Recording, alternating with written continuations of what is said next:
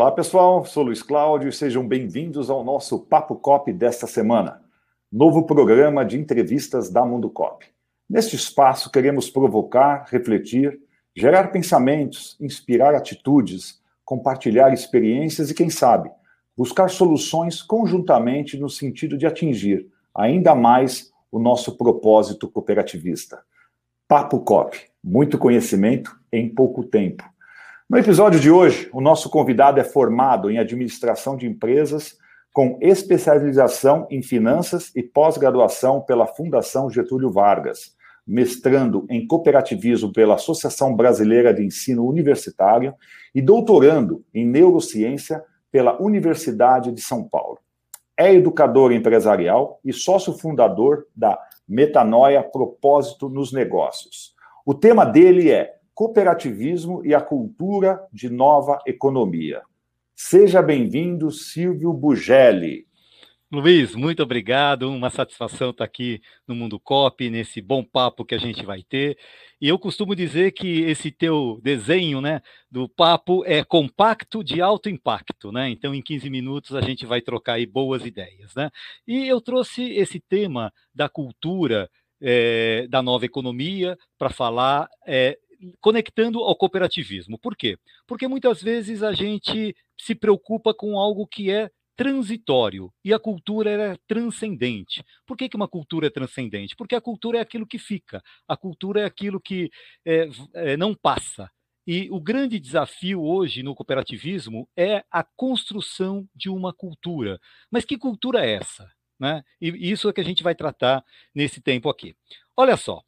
É, bom, você me apresentou, eu sou formado em administração e queria começar por aí, falando um pouquinho da história da administração.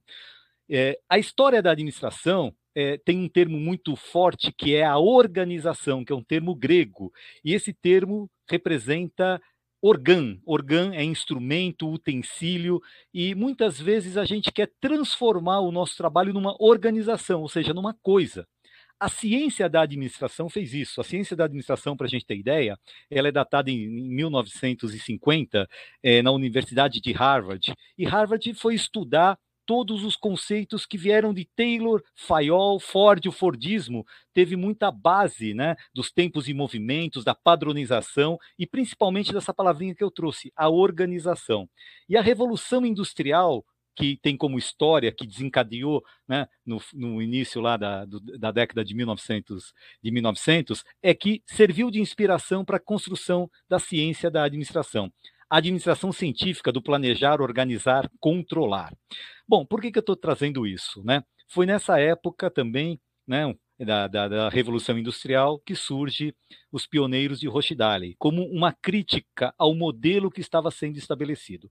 Só para ter ideia, eu vou ler aqui, o, vou pedir licença a vocês, e vou ler é, o que está é, na. É, Henry Ford disse o seguinte: olha só. É, no registro, na biografia de Henry, de Henry Ford.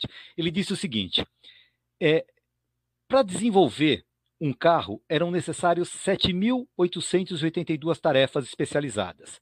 949 exigiam homens fortes, fisicamente hábeis e praticamente homens perfeitos.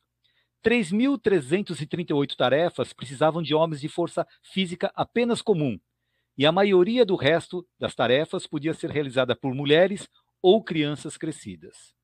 Ele continuava ainda na sua biografia dizendo o seguinte: verificamos que 670 tarefas podiam ser preenchidas por homens sem pernas, 2.637 por homens com uma perna só, duas por homens sem braços, 715 por homens com um braço só e 10 por homens cegos. Bom, a especialização da administração fez com que as pessoas se transformassem em coisas, em objetos. E essa especialização não exigia um homem por inteiro. E aí tem a primeira indagação: precisa ser assim?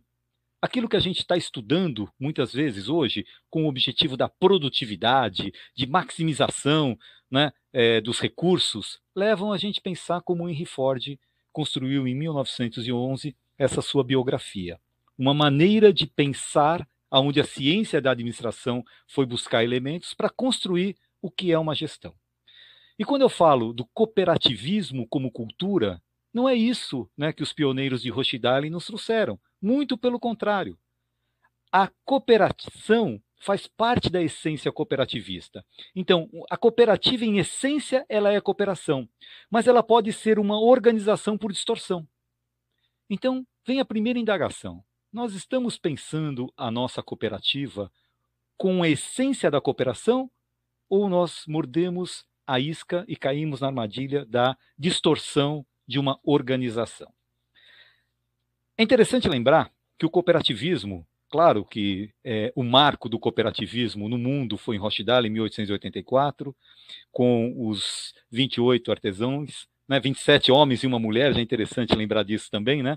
Mas lá na Grécia Antiga, no século 7 a.C., existia uma formação que chamava genus. Quem eram genus? Os genus eram comunidades de trabalho que não existia propriedade. Essa é, propriedade era comum a todos e tinha um líder que chamava Pater, sete séculos antes de Cristo. Foi aonde eles criaram um conceito também da ocus nomos. O que é ocus nomos? Economia, uma palavra grega também. Oikos é casa, nomos são as regras. Então, dentro do genus, como é que era a arte de administrar a casa, a casa comum? E aí veio o conceito da economia. Hoje já está completamente distorcido esse conceito, né, que foi originário lá do Genos, que, na minha visão, é o embrião do cooperativismo. Vale a pena a gente conhecer com profundidade essa história. Mas olha só, depois veio né, os genos cresceram, várias comunidades, aí veio o escambo, a necessidade de ter moedas, né, e aí a economia se tornou uma coisa muito diferente. Quando a gente fala de nova economia, a gente não está falando de uma coisa nova, então, não é a tecnologia, não é a referência tecnológica que nós estamos chamando de novo, mas o novo é o original. Nós precisamos pensar a nova economia como os gênios pensavam. E foi aonde também os pioneiros de Rochdalen se basearam. Se basearam em duas obras, né?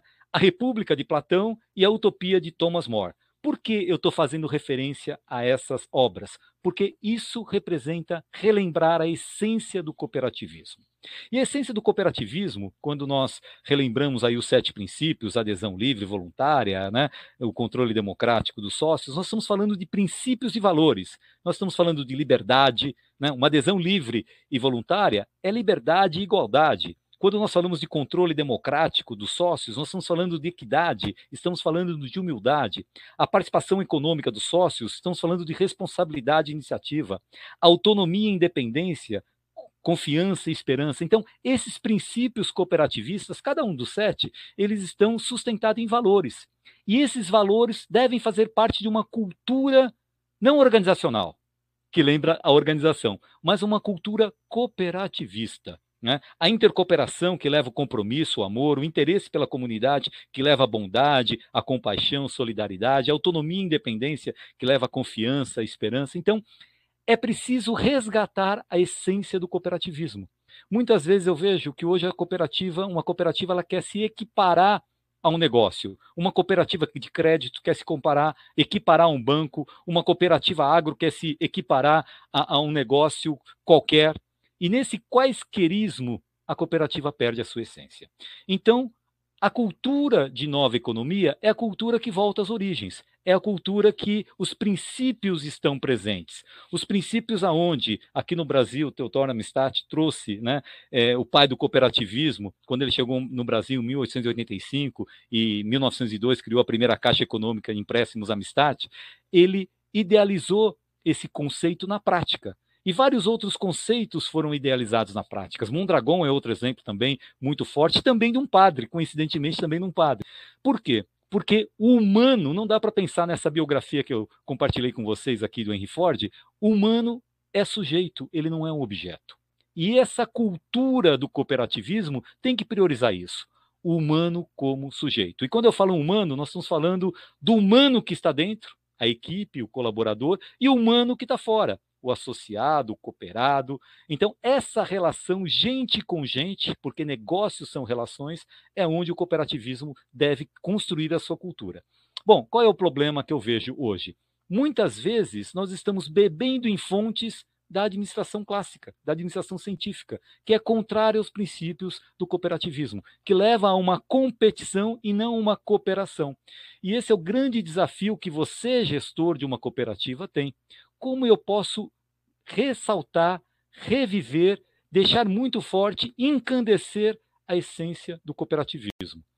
Bom, quando a gente pensa numa cultura, nós estamos falando de três elementos: a filosofia e os princípios cooperativistas e esses valores que eu trouxe ligados aos princípios, eles são uma boa base para a gente começar a construir uma estratégia e um conjunto de métodos que facilitam tudo isso.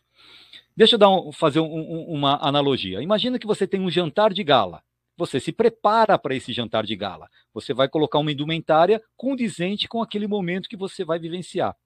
Se você tem um final de semana, vai para uma praia, você também se prepara e tem uma indumentária. Agora imagina você com a roupa desse jantar de gala e nesse encontro de final de semana na praia com seus amigos, ou vice-versa, né? Com a indumentária que você está no final de semana na praia e para esse jantar de gala. Não tem errado, não tem nada de errado com cada uma das indumentárias, mas ela está inadequada. Bom, por que eu estou dizendo isso? Porque muitas vezes nós buscamos respostas de uma maneira inadequada. Nós buscamos capacitar as nossas equipes com a roupa errada. Ela não tem nada de errado, mas no contexto ela não cai bem. Então, buscar a ciência da administração, a administração clássica, a administração científica, para o modelo cooperativista é usar a roupa inadequadamente. E é claro, você não vai obter o seu melhor. Então, uma cultura se faz com a filosofia, e a filosofia onde a gente está é, relembrando, reforçando a maneira de ser, a maneira de pensar, a maneira de realizar, estratégias, a estratégia que faz essa conexão com o mercado, com o seu associado e com o seu cooperado, e métodos de gestão que facilitam tudo isso.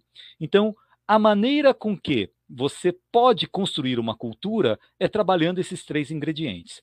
E uma cultura geradora de riqueza, e de riqueza nas quatro dimensões, como eu tenho aqui, né? É, quem está nos assistindo pode, pode é, reconhecer aqui as quatro dimensões da riqueza. O cooperativismo trabalha o econômico e o social. E eu costumo dizer que nós temos sim uma dimensão econômica. Claro, a dimensão econômica é importante, mas existem outras três dimensões. A dimensão filosófica, que tem como raiz a motivação do porquê que eu estou realizando isso, a dimensão causal, causal que é o para quem, para quem eu realizo isso, e a dimensão potencial, que é o quem realiza isso. Essas três dimensões conectada com a quarta dimensão, que é a dimensão econômica, representa uma riqueza nas quatro dimensões, ou uma meta-riqueza, uma riqueza maior. E essa cultura do cooperativismo tem que buscar a riqueza nas quatro dimensões, não apenas a dimensão econômica. Imagina você como um executivo, parte do colegiado de uma cooperativa, o que, que você pretende deixar de legado?